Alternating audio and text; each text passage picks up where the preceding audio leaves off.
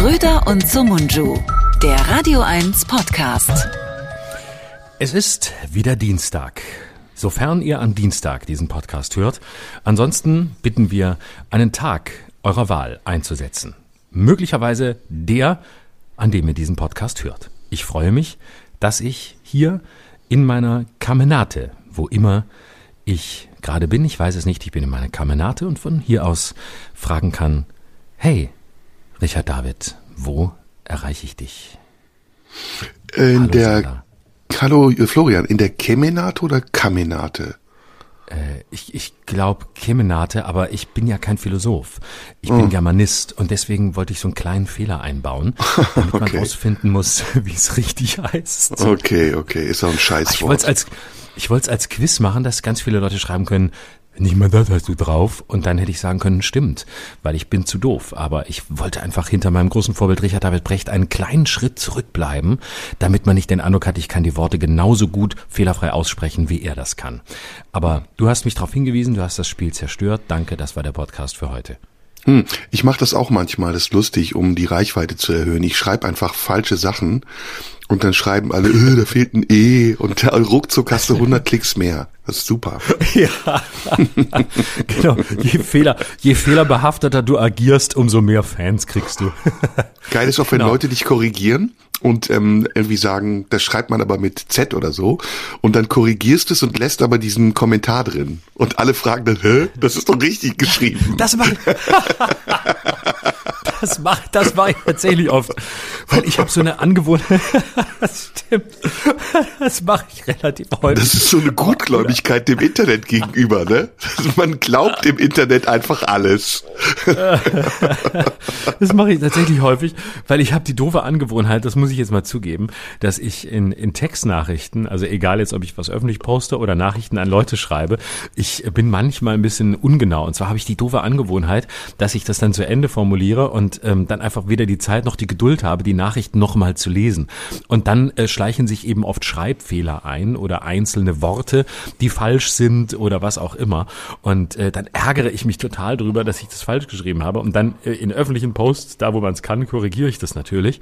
Und sobald es korrigiert ist, ähm, lasse ich das dann eben auch stehen. Und dann, dann freuen sich die Leute drüber, dass Leute, dass andere sich über einen Fehler aufgeregt haben, den es mutmaßlich nie gab, den es aber schon gab, was aber keiner mehr weiß, da ich ihn korrigiert habe. Mm. Ja, dem Internet glaubt man alles. Das könnte ja ein Stichwort sein für uns heute. Wie geht's dir? Mhm. Erstmal, ähm, es war sehr schön letzte Woche im Tipi. Ja. Mm, ja, und ich habe mich, äh, wollte ich erstmal fragen, wie es dir geht. Mir geht's gut. Ich äh, bin ein bisschen in, im Arbeitsmodus und Arbeitsstress gerade, weil ich heute am Montag, da wir aufzeichnen, heute Abend, eine Doppelaufzeichnung meiner äh, Florian Schröder Satire-Show habe, die an diesem und am kommenden Donnerstag im ersten deutschen Fernsehen zu sehen sein wird.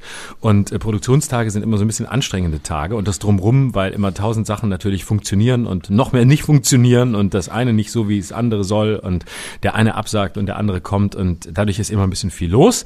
Aber gleichzeitig äh, energetisiert mich das auch und ähm, deswegen bin ich insgesamt äh, gut drauf und kann nicht klagen. Wie ist es bei dir? Kannst, mir geht's auch hervorragend. Ich habe alles hinter mir. Also das oh. Wesentliche, nicht alles. Das Leben auch schon? nee, nee, nee. Ich habe auf jeden Fall die Tour hinter mir, das weißt du ja. Ich habe das Album jetzt mhm. rausgebracht. Ähm, da muss ich heute auch ein bisschen Werbung für machen. Non-Pology, mhm. mein neues Album ist auf dem Markt. Mhm. Kann man auf meiner Website downloaden und zwar auch nur da. Und ansonsten geht's auf das Jahresende zu und ich bin entspannt. Ich habe noch ein paar kleine Termine und dann äh, stelle ich aber alles ab und konzentriere mich auf die Erholung. Oh.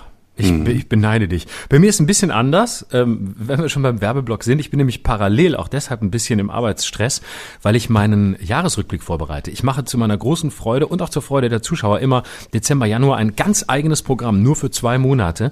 Ein Jahresrückblick, das mit sehr viel Liebe gemacht ist, dieses Programm, weil es eben nicht nur ein Best-of dessen ist, was man sowieso schon das ganze Jahr über erzählt hat, auf irgendwelchen Bühnen oder im Fernsehen, sondern weil es tatsächlich eine ganz eigene Show ist und die bereite ich gerade vor. Und das ist immer recht viel Arbeit und im Dezember und Januar bin ich komplett nur mit dieser Show in ganz Deutschland auf Tour. Könnt ihr die Termine auf meiner Homepage finden, florian-schröder.com. Dezember, Januar, Schluss jetzt heißt die Show. Wollte ich gerade fragen, äh, Tilt oder Schluss jetzt? Tilt gibt's nicht. Das ist, äh, glaube ich, ein Titel, den würde sich niemand ausdenken. Und deswegen, ähm, nee, also äh, Programm heißt Schluss jetzt. Und hm. Dezember, Januar ähm, geht's los und ich bin jetzt so kurz vor den Previews und habe gleichzeitig die Sendung und deswegen bin ich in einem etwas anderen Modus als du und gucke ähm, nicht neidisch, aber voller Freude auf das Gefühl, das du jetzt haben musst, wenn das Jahr sich dem Ende zuneigt. Du weißt, das Wesentliche ist, das Wesentliche ist gelaufen. So langsam kann ich mich ein bisschen, ähm, bisschen zurückziehen. Ich habe mhm. die Fotos gesehen ähm, von dir ähm, im, in diesem komischen Internet drin, und zwar Fotos äh, von, von deinem Album, wo du stehst, ähm, ja, wirklich wie ein, also ich, so eine Mischung aus, aus Haftbefehl, Flair und ähm, anderen, anderen Gangster-Rappern, ähm, wenn man das Wort überhaupt noch sagt, ohne völlig in den 90ern stecken geblieben zu sein. Und da sehe ich dich und ähm, neben diesem Auto äh, und so mit Goldkettchen und so und habe gedacht, guck, ähm, geil, äh, der, der hat jetzt, jetzt, jetzt ist er angekommen. Jetzt, jetzt endlich äh, kann er den ganzen, den ganzen äh, intellektuellen Ballast von Hitler-Lesungen und äh, Provokationen ablegen. Jetzt kann er einfach so, einfach so ein Gangster-Rapper, einfach so ein Assi sein. Und ich habe mich hm. sehr für dich gefreut. Danke sehr. Das äh, Äußere entspricht endlich dem Inneren, willst du sagen? Ja. Mhm. ja. Ja, aber das war ja ein Videodreh und da hatte ich ja unterschiedliche Kostüme an.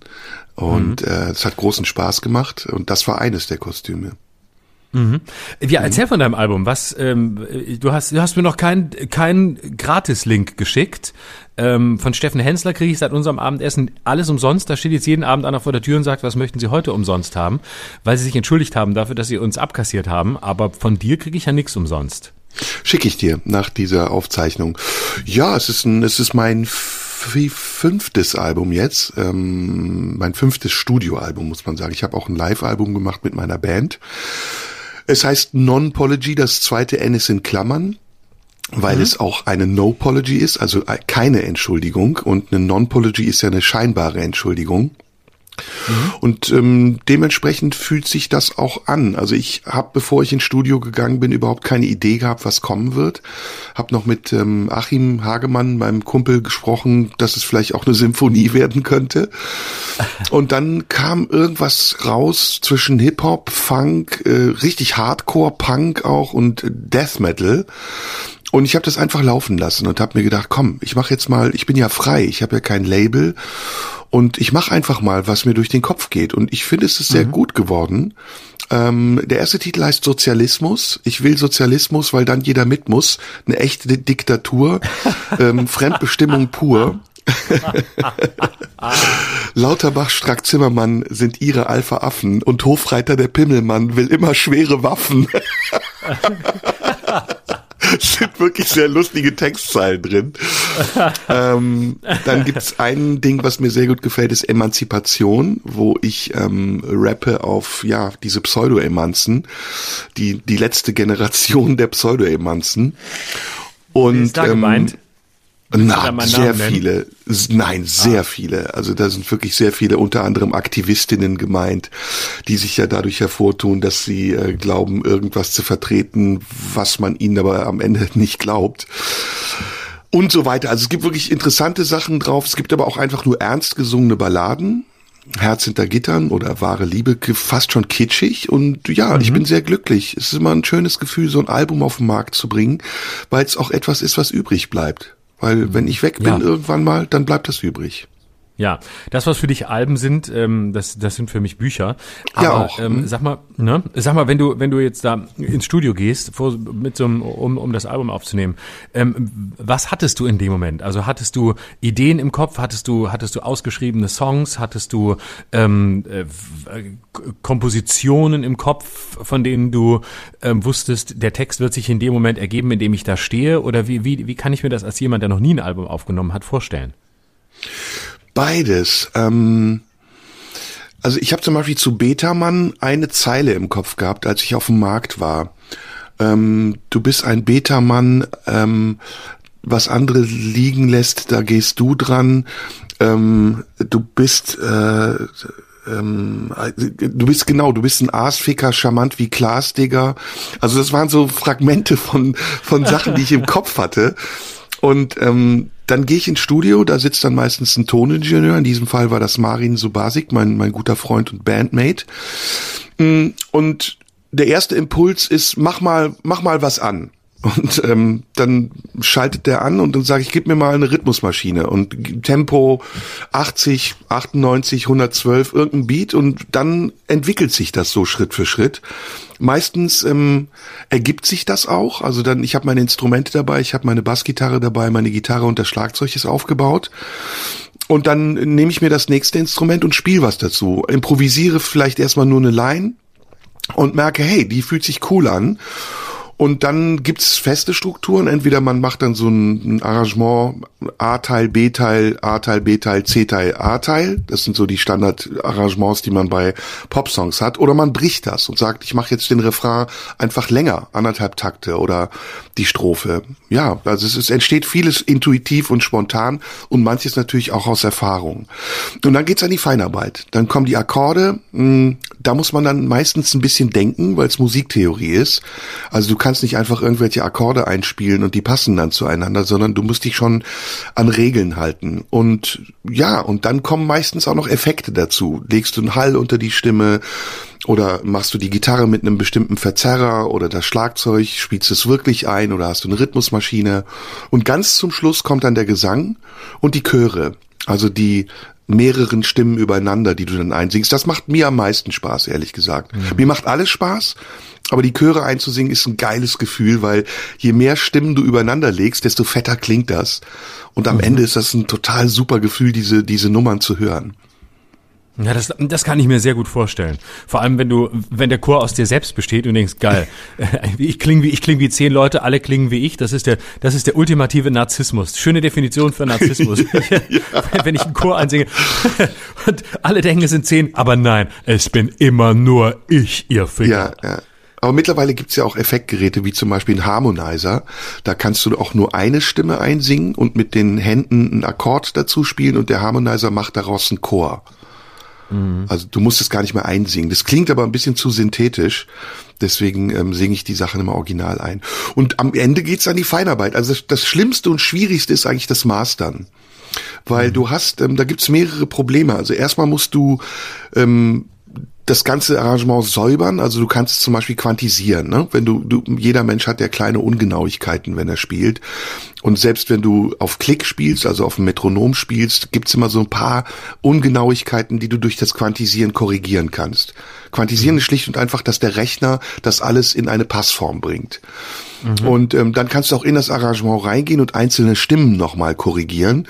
Und wenn das dann alles fertig ist und sauber klingt, dann hast du den Premix, also dann ist das der erste Mix, der meistens sehr roh klingt und über eine Anlage auch nicht abzuspielen wäre und musst das nochmal mastern.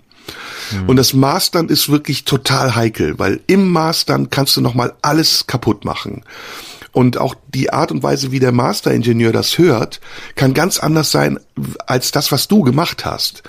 Und mhm. das dauert wirklich extrem lange, bis du dann ein Ergebnis hast, mit dem du komplett zufrieden bist. Und manchmal musst du sogar noch mal bei Null anfangen und das Ding komplett neu mischen. Ist wirklich mhm. sehr schwer.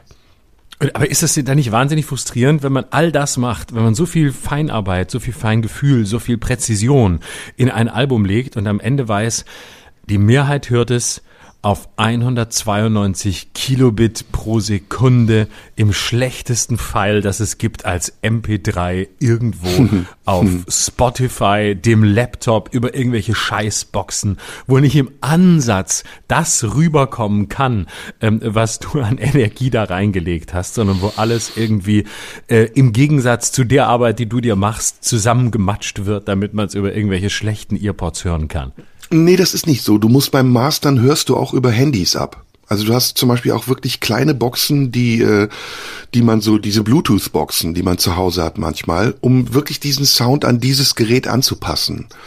Und natürlich ist das frustrierend. Man wünschte sich natürlich, dass jeder eine Bose-Anlage zu Hause hat oder keine Ahnung, was für eine sonst Harman Kardon. Aber das mhm. haben die wenigsten, wie du richtig sagst. Und trotzdem muss man beim Mastern darauf zuschneiden. Also man muss sich schon vorstellen, dass das eben über ein Smartphone gehört wird. Und es ist unglaublich kompliziert, weil das Smartphone, wie du ja auch richtig sagst, sagst, den Sound sehr komprimiert und am Ende trotzdem alles hörbar sein muss. Für dich, ja. also für den Otto Normalverbraucher, du wirst das gar nicht merken, ist das vielleicht nicht wichtig, aber du würdest es deutlich hören, wenn ich dir zwei genau. unterschiedliche genau. Versionen vorspiele. Da würdest mhm. du sagen, oh, das ist ja ein ganz anderer Song. Ne? Ja. Ja, ja, das kann ich sehr gut nachvollziehen. Man muss eine Arbeit da reinlegen, die scheinbar am Ende keiner mehr hört, aber würde man sie da nicht reinlegen, dann äh, würde man es eben hören, eben weil man sich diese Arbeit erspart hat, die doch so essentiell war.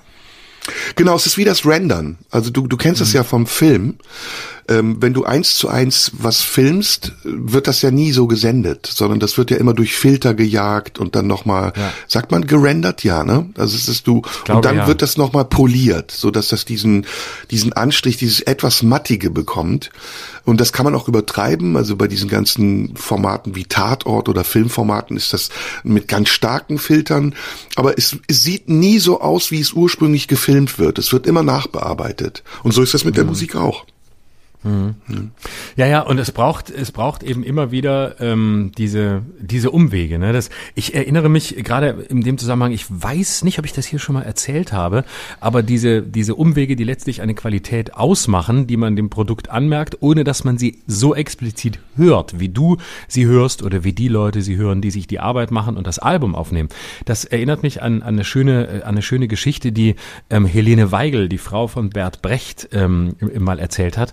Und zwar war das während der Proben zur, zur Drei-Groschen-Oper.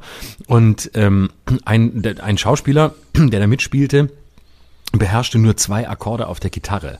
Und ähm, dann hat Bert Brecht äh, die, die Probe gestoppt und er hat mit dem Schauspieler gesprochen und äh, gesagt, ja, sie können ja nur zwei Akkorde. Und der Schauspieler war völlig, völlig unbeeindruckt und ähm, hat sich sogar ziemlich arrogant offensichtlich gewehrt gegen Brecht und sagte, ja, aber es ist ja nur ein Arbeiter, den er da spielen muss. Und äh, das wäre ja auch schon sehr verwunderlich, dass ein Arbeiter überhaupt eine Gitarre in der Hand habe und überhaupt irgendwas spielen könne. Insofern sei es doch auch wurscht, wie viele Akkorde er spielt spielen könne. Und ähm, dann war Brecht irgendwie komplett sprachlos und sagte irgend, irgendwann zu diesem, zu diesem Schauspieler, also gut, äh, Sie haben recht, äh, der Arbeiter ist wahrscheinlich mutmaßlich kein gewiefter Musiker, aber wir machen es so. Sie lernen die fehlenden drei Akkorde dazu und lassen sie dann einfach weg.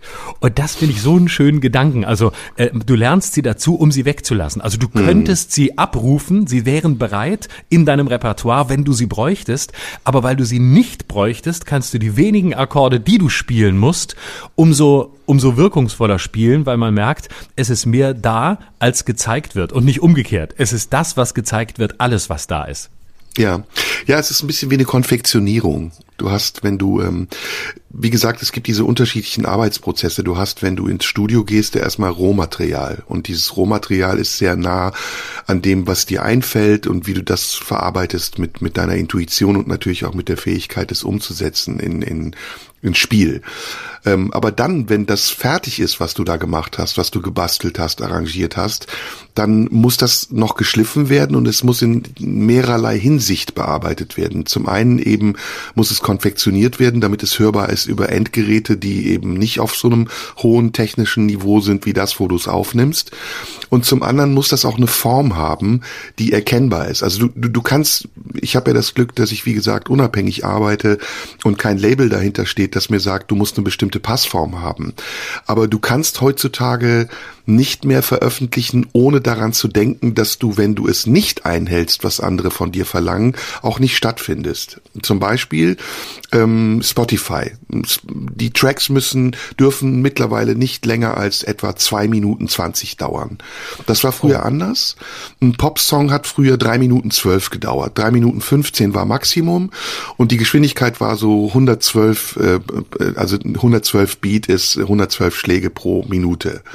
Mhm. Das hat sich alles geändert. Mittlerweile kann das schneller sein. Durch Techno hat sich das sehr verändert.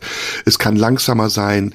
Ähm, aber die, die Standards, die es immer noch gibt, die sich zwar verändert haben, die bestimmen nach wie vor, wie das Endprodukt dann aussieht. Und deswegen, man kann sich danach richten und sagen, okay, ich mache jetzt einen klassischen Popsong, dementsprechend musst du es dann auch arrangieren. Also wie eben gesagt, ähm, Strophe, Refrain, Strophe, Refrain, Middle Eight, Refrain.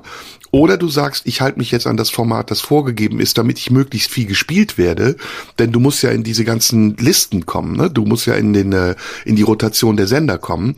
Dann ähm, musst du das auch noch mal dahingehend konfektionieren. Also es ist sowohl eine künstlerische Arbeit als auch eine organisatorische Arbeit, die du da zu bewältigen hast. Mhm. Also verstehe ich es richtig, dass sich mittlerweile der, der, ähm, der Anspruch an das, was ein Hit werden kann, nochmal diversifiziert hat. Also man kennt ja eben die, die, die klassischen Hits, wie du sie eben beschrieben hast, so etwa dreieinhalb, vier Minuten, die im Radio erfolgreich sind oder im kommerziellen Radio und entsprechend auch ähm, dich in die Charts bringen. Aber dann gibt es nochmal eine ganz eigene Konfektionierung, die beispielsweise von Spotify erwartet wird. Und das sind ja wiederum, wenn du von zwei Minuten oder zwei Minuten zwanzig sprichst, deutlich kürzere Songs als die, die man sonst äh, die man sonst im Radio hört. Das heißt, es sind nochmal ganz unterschiedliche Ansprüche, denen man genügen muss. Ja, ja, auf jeden Fall, auf jeden Fall. Das hat sich sehr geändert, weil natürlich auch der Markt sich sehr verändert hat. Früher hattest du eine goldene Schallplatte mit, ich glaube, 100.000 verkauften Exemplaren. Das ist heute utopisch. Das erreicht man heute überhaupt nicht mehr, sondern man ja. muss heute zu Spotify gehen. Da bekommt man, ich glaube, für eine Million Abrufe 0,0002 Cent. Und dementsprechend musst du darum kämpfen, gespielt zu werden. Und deswegen zum Beispiel, vielleicht ist dir das aufgefallen, ist auch auf ganz vielen neuen CDs sind Features drauf. Also mhm. die meisten Hits oder Songs, die in den Charts sind, enthalten Features, weil dadurch die Reichweite erhöht wird. Denn wenn du zwei Künstler in einem Song hast, dann wirst du mehr geklickt, als wenn du alleine in einem Song bist. Also es hat sehr viel ähm, ökonomischen Hintergrund. Und trotzdem muss man natürlich versuchen, seine, seine Kunst zu wahren. Und deswegen habe ich gesagt, ich mache das independent. Ist übrigens auch ungewöhnlich. Ich vermarkte und verkaufe das ja nur über meine Website. Ähm, aber das hat eben auch zur Folge, dass ich damit wahrscheinlich jetzt nicht 50, 100, 200.000 Stück verkaufen werde, sondern es bleibt dann ja ein Liebhaberwerk. Ist aber auch okay. Mhm. Ne? Ja, das wollte ich gerade fragen. Das ist ja eine Frage des eigenen Anspruchs. Also ähm, mache ich es, um marktkompatibel zu sein? Mache ich es, um bei Spotify aufzutauchen? Mache ich es, um ähm, möglichst viele, möglichst viele Alben oder Songs zu verkaufen und mich als Musiker zu etablieren? Oder ist es einfach ähm, ein Werk, das für sich steht und dem es nicht um kommerziellen Erfolg geht, sondern um ähm, ja einfach die die Selbstverwirklichung des Künstlers aus aus einem aus dem Gefühl des Spaßes heraus? Ja, das ist genau die Frage und ähm, du kennst das ja vom Buchmarkt. Ne? Es gibt ja die ja. Autoren, die Longseller sind, also die ein Buch schreiben, das sich über Jahre hinweg stetig gut verkauft und dann gibt's die, die durch die Decke gehen, aber dann liest es niemand mehr nach einer kurzen Zeit, weil die Themen mhm. vielleicht auch zu zeitgebunden sind oder zu aktuell und sich dann irgendwann auch überaltern. Bei mir ist es so, ich habe glücklicherweise eine Klientel, eine recht große Klientel, die meine Arbeit verfolgt und die auch bereit dazu ist, das zu kaufen aber die kaufen nicht alle auf einmal. Also es ist wirklich so, es baut sich über Jahre auf. Ich habe zum Beispiel mit der Hassprediger DVD ja Gold gemacht. Äh, das sind damals 25.000 verkaufte Exemplare gewesen, aber über einen Zeitraum von vier oder fünf Jahren. Das mhm. ist ungewöhnlich. Ne? Wenn du andere verkaufen dann in einem Jahr 20.000 oder 50.000 und kommen relativ schnell auf Gold. Und ich, bei mir ist es so, dass sich das stetig über einen langen Zeitraum gut verkauft und ich dann irgendwann auch auf sehr hohe Zahlen komme. Und ja, und deswegen ist das für mich Anlass, auch ruhig zu sein und zu sagen, ich muss jetzt nicht in den Charts sein oder mich mit irgendwelchen Sachen messen, die charttauglich sind, sondern ich kann glücklicherweise einfach meine Arbeit machen und mhm. versuchen, die so ehrlich und unabhängig wie möglich zu machen.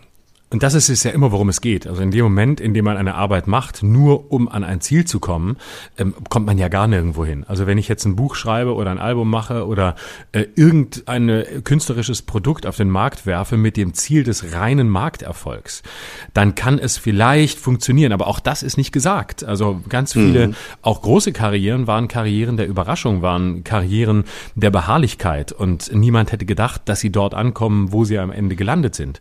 Das heißt, das Ziel zu verfolgen, ich mache jetzt etwas und das wird funktionieren, muss fast immer scheitern. Natürlich mag es schlaue Marketingleute geben, die dir den Weg dahin weisen können und die dir sagen können, also bestimmte Fehler darfst du nicht machen oder eine bestimmte Individualität solltest du dir schnell abgewöhnen, wenn du Erfolg haben willst. Das mag sein und die mögen auch den Markt kennen und, und richtig einschätzen. Aber dann zahlst du eben auch einen gewissen Preis, nämlich dann zahlst du den Preis der Marktkompatibilität, dann ähm, bezahlst du eben auch den Preis, dass du eben nicht mehr so nah an dem bist, was du eigentlich machen willst. Und letztlich ist es ja so, dass die großen Karrieren, die am Ende auch von Dauer sind und die überdauern, die bleiben, ähm, diejenigen sind, die sich immer irgendwie treu geblieben sind. Treu geblieben im Sinne von, sie haben sich sicher verändert und sie haben sich äh, auch äh, angepasst, äh, aber nicht aus dem Zwang heraus, das zu tun, sondern aus einer inneren Notwendigkeit heraus. Und alles andere ist eben Produkt ähm, eines, eines Teams, Produkt einer Maschinerie,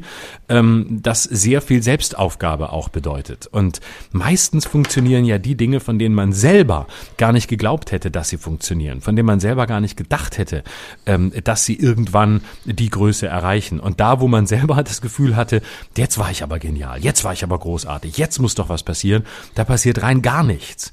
Und das ist ja auch das Schöne, äh, auch an so einem seltsamen äh, Orakel wie diesem Markt, dass man von ihm immer wieder überrascht wird und dass man ihn auch immer wieder überraschen kann, indem er an Stellen plötzlich ähm, zeigt, dass etwas möglich ist, wo man das gar nicht gedacht hätte. Und ich glaube, darum, darum muss es auch gehen, äh, immer wieder dabei zu bleiben, ich mache das, wofür ich stehe und ich versuche mit mir selbst in einer Entwicklung zu bleiben und dann ergibt sich der Rest ähm, von allein. Ja, das ist sehr richtig, was du sagst. Es kommt eben tatsächlich auch auf die innere Ausrichtung an. Und ähm, auch wenn äh, die Unterstützung eines großen Verlags oder eines Labels einem sehr helfen kann dabei, sich zu vermarkten und die Arbeit, die man macht, weiter zu verbreiten, ist es viel wichtiger als Künstler darauf zu achten, dass man authentisch bleibt und dass man sich nicht entfernt um des Erfolgs willen von dem, was man eigentlich will, sondern dass man sich treu bleibt und dann der Erfolg vielleicht ist irgendwann belohnt, ohne dass man sich darauf ausrichtet oder es zur Bedingung macht. Mhm. Aber ich habe natürlich ähm, Vergleiche oder ich, ich erwarte auch nicht, dass ich da mit Leuten standhalten kann, mit denen ich mich auch gar nicht vergleiche. Aber ich habe natürlich äh, Menschen in meiner Umgebung, die ich sehe, die ich beobachte bei ihrer Künstlerin künstlerischen Tätigkeit.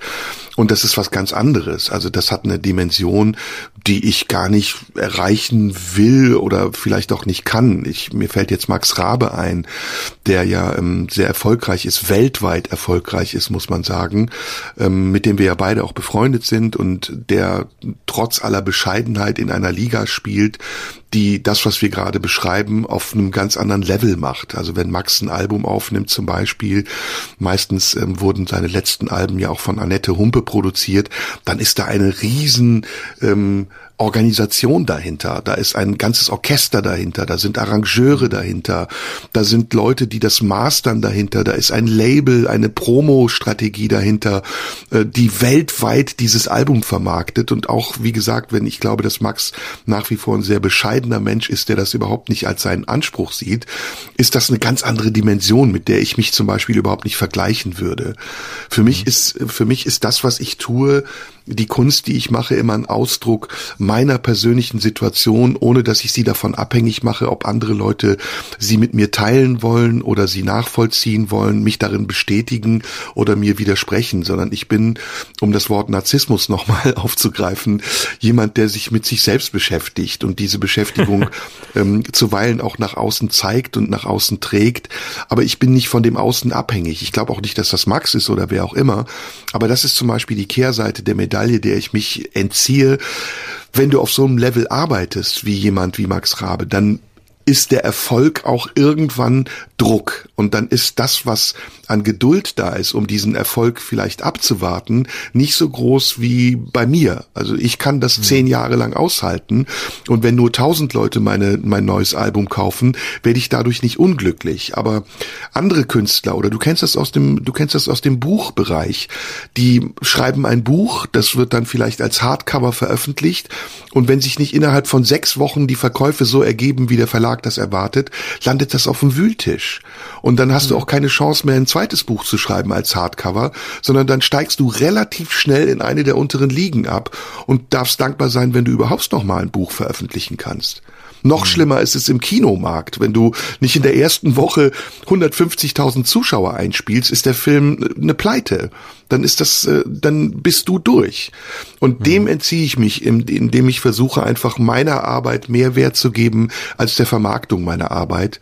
Manche Leute finden das primitiv oder finden das schade sogar, aber ich bin damit sehr glücklich. Ja, aber man muss sehen, ähm, erstens, Max Rabe beispielsweise ist ein Künstler, der sich immer in seiner Arbeit treu geblieben ist. Also Immer. ähm, der hat nie, ne, der, der hat sich sehr immer wieder weiterentwickelt, der hat sich immer wieder die Leute um sich herum geholt, die er gebraucht hat, um künstlerisch weiterzukommen oder wo er das Gefühl hatte, dass sie ihm äh, das nächste Stichwort geben können, damit er ähm, den nächsten Schritt gehen kann. Aber er war nie ähm, jemand, der gedacht hat, ah, jetzt muss ich oder jetzt muss ich mal, mh, jetzt muss ich mal einen Hip-Hop machen oder keine Nee. Ahnung. Ähm, einfach weil, weil irgendein, irgendein Fuckberater, der noch nie auf einer Bühne stand und noch nie ein Album aufgenommen hat, gerufen hat, was gerade total gut funktioniert ist, wenn du mal was Unerwartetes tust oder was diese ganzen Berater sich dann immer auf ihre Fahnen schreiben, äh, um, um irgendeine neue Idee zu haben, äh, von der sie glauben, dass äh, alle aufhorchen. Nein, das genau braucht man nicht. Aber, aber Max Rabe hatte offensichtlich irgendwann Lust und weil es sich ergeben hat, mit, mit dem, mit dem Sänger von, von äh, Kraftklub, mit Kummer zusammenzuarbeiten und hat eben Songs mit aufgenommen. Ähm, so, wunderbar. Ähm, einfach weil er Bock hatte. Und das ist genau der Weg, der, der, der, der, glaube ich, immer der richtige ist. Man, man hat etwas, man hat etwas für sich entdeckt und dann geht es darum, in diesem Weg weiterzuarbeiten und den, den konsequent voranzugehen und nicht zu glauben, jetzt muss man noch irgendwas machen, wovon irgendein selbsternannter Guru, auf den man verzichten kann, glaubt, dass es jetzt so sein muss. Und ja, beim Buchmarkt ist es ähnlich, wobei man sagen muss, den Buchmarkt erlebe ich noch ein bisschen anders. Ähm, ich empfinde schon, dass auch die großen Publikumsverlage, ähm, und ich habe ja zwei auch aus in, in persönlicher Zusammenarbeit kennengelernt und arbeite ja auch mit einem immer noch zusammen, ähm, selbst die großen Publikumsverlage, die nun wirklich davon abhängig sind, dass sie auch Bücher verlegen, die sich verkaufen, ähm, sind immer noch sehr, ja, sehr menschlich im Sinne von, sie verstehen sich alle immer als Autorenverlage und sie pflegen auch ihre Autoren. Und selbst wenn ein Autor äh, ein Buch schreibt, das sich nicht so verkauft, wie sie es sich vielleicht vorgestellt hatten oder wovon sie ausgegangen waren, wenn all das nicht eintritt, ist es trotzdem bei, auch bei den großen Publikumsverlagen so, äh, dass sie, dass sie versuchen, Autoren zu pflegen, dass sie versuchen, Autoren aufzubauen und mit denen gemeinsam weiterdenken, ähm, was könnte der nächste Schritt sein, wo geht es für dich hin, was passt zu dir, was, was wünschst du dir, was sind deine Ziele, was möchtest du schreiben? Und wissen, ich kann eben von einem Autor nur das bekommen, was der Autor in sich hat und was er nach außen bringen will. Man kann nicht zu einem Autor sagen, ähm, du, du kannst äh, total schöne Sachbücher schreiben, aber leider funktionieren sie nicht. Mach doch mal einen Krimi. Hey, wie wär's? Krimis funktionieren gerade total gut.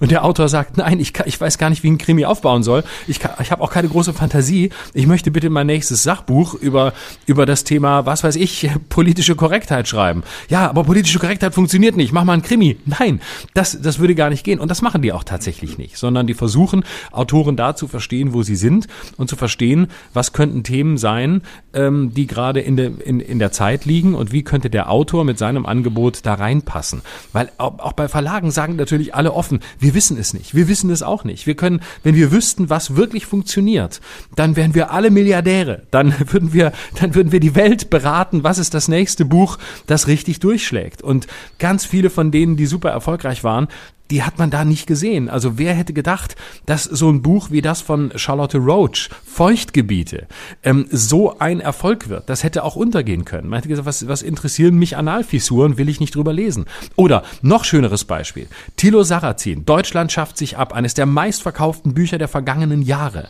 Jetzt kann man sagen, okay, mit rechtspopulistischen Thesen ähm, wird man immer ähm, Aufregung bekommen, wird man immer ein Presseecho kriegen und wird man auch immer irgendwie erfolgreich sein. Aber wenn man sich dann dass Thilo Sarrazin wirklich auf alle obersten Regeln äh, des, des Publikumserfolgs gezielt verzichtet hat, nämlich gut schreiben, verständlich schreiben, wenig Zahlen benutzen, ähm, keine Statistiken, sondern etwas möglichst lebendig erzählen. Und du dir anguckst, der Typ schreibt ein Buch, in dem er irgendwelche Abstammungswege versucht nachzuweisen, die zum Teil noch nicht mal richtig sind und äh, irgendwelche Zahlen bringt, wie viele ähm, Musliminnen und Muslime hier wofür sorgen. Also ein furztrockenes Buch, das sich wirklich jeder Form von Lesbarkeit entzieht und der Typ verkauft Millionen. Letztlich nur über die Debatte, die aber auch nicht klar war bei einem Buch, das so schwer lesbar ist. Denn eigentlich würde man sagen, Erfolg bringt ein Buch, das eine klare These hat und das diese These in möglichst breit verständlichen Worten ausbreitet und dann von vielen Leuten gelesen wird. Und da sieht man einfach, und das ist ja auch eben das Schöne und das ist ja das chaotische Moment auch am Markt.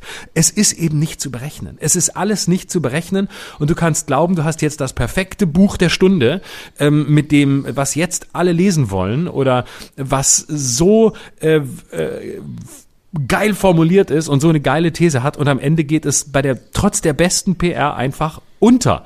Und ähm, ja, das ist, das finde ich sehr schön und das finde ich sehr beruhigend, dass die Menschen, die Kunden, die dies lesen, die die ein künstlerisches Produkt am Ende nutzen, eben nicht wirklich, nicht wirklich einschätzbar sind. Mhm. Ja, es ist die Frage, kann man Erfolg planen und ähm, wenn ja, wie? Und ähm, ich bin da sehr dankbar dafür, dass ich in unterschiedlichen Sparten diese Frage stellen und zu Teilen noch beantworten konnte. Und die Antworten fallen aber auch sehr unterschiedlich aus. Also das ist ähm, immer abhängig auch von den Umständen, unter denen du etwas machst. Es ist ähm, abhängig von der Infrastruktur, die du hast, um diesen Erfolg zu erzielen. Und es kommt auch sehr auf die, auf das Team an, mit dem du arbeitest. Und so wie du das gerade vom Buchmarkt beschreibst, natürlich brauchst du einen Verlag, der eine gewisse Reichweite hat, der eine gewisse Qualität auch garantiert. Es gibt viele Verlage, aber es gibt auch sehr viele unterschiedliche Verlage. Du brauchst einen Verlag, der zu dir passt, der auch Lust auf dich hat und dich nicht als ähm, Teil eines Katalogs ansieht, ähm, der auch deine Arbeit fördert und mit dir auf Buchmessen fährt und zu deiner Arbeit steht und im Zweifelsfall, wenn diese Arbeit kontrovers ist, auch loyal ist. Das ist bei der Musik ähnlich, aber nicht so wie bei der Verlagsarbeit inhaltlich, sondern es geht bei der Musik eher um die Vermarktbarkeit, also auch um die Frage, Entspricht diese Musik gerade dem Zeitgeist viel mehr als bei Büchern? Ist das eine Musik, die wir auch bei einer gewissen Klientel vermarkten und verkaufen können? Und auch da ist es eben stark davon abhängig, mit welchem Verlag du arbeitest. Aber auch zum Beispiel, ich komme jetzt nochmal auf Max und Annette zu sprechen, mit welchem Produzententeam du zusammenarbeitest. Und so eine Frau wie Annette Humpe, die ich für eine Koryphäe halte, die aus meiner Sicht eine der größten und besten Produzentinnen ist, die wir in Deutschland zurzeit haben, die weiß, wie das geht, die weiß, wie die Texte klingen müssen, die schleift an einzelnen Begriffen und Zusammenhängen und Akkorden, die dazu passen oder nicht. Und ihre Erfahrung ist letztendlich das, was zwar kein Garant dafür ist, dass sich Dinge verkaufen werden, aber zumindest ein Zubringer sein kann für diesen Erfolg. Und da sehe ich mich, ähm, wie gesagt, als Lernender. Da sehe ich mich als jemand, der seine Erfahrungen macht. Und ich habe ja Gott sei Dank seit wie viel Jahren, ich weiß nicht, 35 Jahren, die ich jetzt auf der Bühne stehe, auch das Glück, dass ich Partner habe, die das mit mir zusammen machen. Und es sind nicht immer die großen Verlage. Es ist zum Beispiel der Wortart Verlag in Köln der seit 25 Jahren meine Sachen veröffentlicht und mit dem ich wirklich sehr glücklich bin, weil ich dort nie irgendetwas erfüllen muss, weil ich dort nicht hingehe und eine Rechnung vorlege und sage, wir werden fünf bis zehntausend Verkäufe haben, sondern weil dieses Team beim Wortart Verlag mich kennt und weil sie wissen, wie ich arbeite und weil sie a den Mut, aber auch die Neugier darauf haben, diese Arbeit mit mir weiterzumachen. Und auch das ist ein Punkt, den du ja sicher auch kennst. Du kannst zwei unterschiedliche Wege gehen oder anstreben. Du kannst versuchen, einen kurzfristigen Charterfolg zu erzielen und der ist weitgehend unplanbar und hängt von Faktoren ab, die du nur einschätzen kannst. Oder du kannst es eben darauf anlegen, ein Övre zu schaffen, ein Werk, das immer wieder auffindbar ist, ein Teil eines Katalogs zu werden, in dem man deine fünf, zehn, zwanzig Programme der letzten Jahre wiederfinden kann und diese Entwicklung auch verfolgen kann, um dich als Künstler im Ganzen kennenzulernen und zu verfolgen. Und ich glaube, das ist unser Weg eher, Wobei du, du machst ja eine Mischung, du bist ja auch im, im, jetzt, wo du gerade deine Sendung angesprochen hast, du bist ja auch im großen Fernsehen sehr viel unterwegs. Ist vielleicht sogar eine Frage, die ich dir gleich stellen möchte. Aber auf der anderen Seite bist du ja auch ein Künstler, der vor Ort agiert und der auch experimentell ist. Also der, der mhm. Versuche eingeht und sich selbst ausprobiert an diesen Versuchen. Aber meine mhm. Frage ist, ähm, hast du eigentlich, das klingt jetzt ein bisschen profan, aber hast du eigentlich ein übergeordnetes Ziel, wie das, was man immer so schön kolportiert, mal eine Samstagabendsendung zu moderieren? ähm, das, das, das, tatsächlich, als ich ganz jung war und ähm, äh, so, äh, aber da war ich so, so 18 oder so, ja, vielleicht auch noch in den, am Anfang der 20er hatte, wollte, hatte ich tatsächlich das Ziel, ich wollte einfach Tommy Gottschalk werden. Ich wollte einfach, weil das einfach mein, das war mein Kindheitsvorbild. Ich habe mit meiner Oma Wetten das nachgespielt damals und war Gottschalk und ich wollte genau so werden. Ich wollte einfach nur Gottschalk sein, rauskommen und sagen, Herrschaften, Dankeschön, willkommen, es geht los und äh, die große Showbühne haben. Das war eigentlich alles, was ich wollte. Und ähm, als ich da, je näher ich dann äh, äh, tatsächlich in die Medien reinkam und je mehr ich dann dort arbeitete, merkte ich, ähm, dass ich, sagen wir mal, nicht unbedingt der Typ bin, den man vielleicht am Samstagabend um 20.15 Uhr im deutschen Fernsehen sehen will. Beziehungsweise ich könnte vielleicht dahin kommen, aber ich müsste sehr, sehr vieles von dem, wovon ich glaube, dass es mich ausmacht, auf dem Weg einfach als Ballast anerkennen und abwerfen. Und mhm. ähm, dann habe ich das kapiert, ähm, dass da einfach andere Gesetze gelten und dass mich das im wahrsten Inneren natürlich auch nicht interessiert. Also ähm, ich, äh, wenn man mir jetzt die Chance geben würde, probier das mal aus. Äh, keine Ahnung, würde ich es wahrscheinlich machen, aber mich reizen andere Dinge. Mich, mich reizt, äh, mich reizen äh, künstlerisch andere Dinge, als am Samstagabend irgendwie nett Quiz zu moderieren. Ich würde das, wenn, wenn ich sowas machen würde, dann würde ich das, glaube ich, so nicht genauso, aber in der Haltung so machen, ähm, wie, äh, wie Harald Schmidt verstehen Sie Spaß moderiert hat. Und das ist ähm, weder von den Verantwortlichen noch von dem, was das Publikum in Helene Fischer Zeiten sehen will am, am Samstagabend, auch nur ansatzweise denkbar, mhm. weil äh, da gelten einfach andere Gesetze. Und das muss man anerkennen. Und dann haben sich meine Ziele mit der Zeit verändert. Und ähm, äh, ich bin immer noch, ähm, also wenn ich heute so, heute bin ich diesen großen Zielen gegenüber ein bisschen distanzierter. Das liegt aber auch daran, dass ich jetzt einfach seit vielen Jahren in diesem, in diesem, in dem Gewerbe anschaffen gehe und deshalb ja auch seine Gesetze kenne und weiß, ähm, dass es illusorisch ist, äh, da, da reinzukommen und zu sagen, so irgendwann ähm, werde ich äh, mit so einer Gerhard Schröder-Attitüde den Laden hier übernehmen und äh, an, am, am Zaun äh, wackeln, um da reinzukommen. Ähm, mich interessiert immer noch eine ähm, möglichst sehr regelmäßige ähm, Late-Night-Show als, als Ziel, in der man ähm, altern kann und in der man auch als Künstler altern kann und in der man sehr viele Möglichkeiten ähm, die ich vielleicht mitbringe, umsetzen kann. Wobei ich als Late Night Show auch immer ein Gefäß sehe aus sehr vielen Möglichkeiten. Und zwar so wie die Amerikaner das machen. Und da ist ja Late Night sehr breit. Das heißt ja nicht nur, man setzt sich hin und erzählt, was heute ähm, Joe Biden gesagt hat und äh, am Ende kommt noch ähm, Julia Roberts raus und erzählt, was sie gerade so treibt. Das ist ein Teil des Ganzen. Aber ich sehe in dem in diesem Kelch äh, Late Night etwas, woran man sehr viel gießen kann, woran man äh, Aktionen gießen kann, woran man ähm, journalistisches gießen kann, aber auch Blödsinn und einfach Spaß.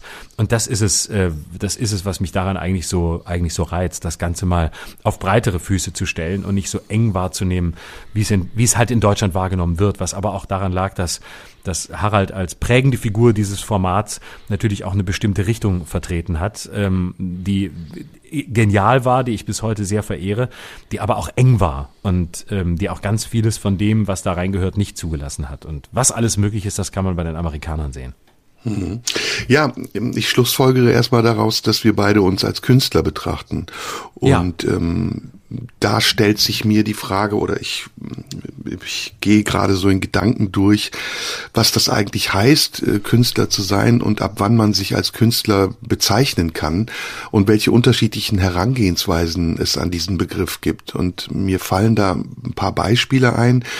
Ich hatte jetzt vor ein paar Tagen die wunderbare Judith Bohle bei mir in der Blauen Stunde zu Gast, die gerade in, in dieser Serie, von der ich dir erzählt habe, Safe von Caroline mhm. Link die Hauptrolle spielt und wir sprachen darüber, ob Kunst, also jetzt ähm, zusammengefasst, nicht wortwörtlich, aber ob Kunst eher eine Dienstleistung ist, die man aufgrund einer bestimmten Fertigkeit erbringt, oder ob Kunst auch ähm, experimentell sein muss und immer wieder die Hinterfragung des Könnens beinhaltet. Und mhm. das kann, glaube ich, jeder Künstler nur für sich selbst beantworten. Ich für meinen Teil muss sagen, bei mir ist es eine Mischung. Also der Zubringer zu meiner Intuition ist natürlich die Fertigkeit und das, was ich gelernt habe in der Musik oder auf der Bühne, in den Bereichen, in denen ich Kunst mache.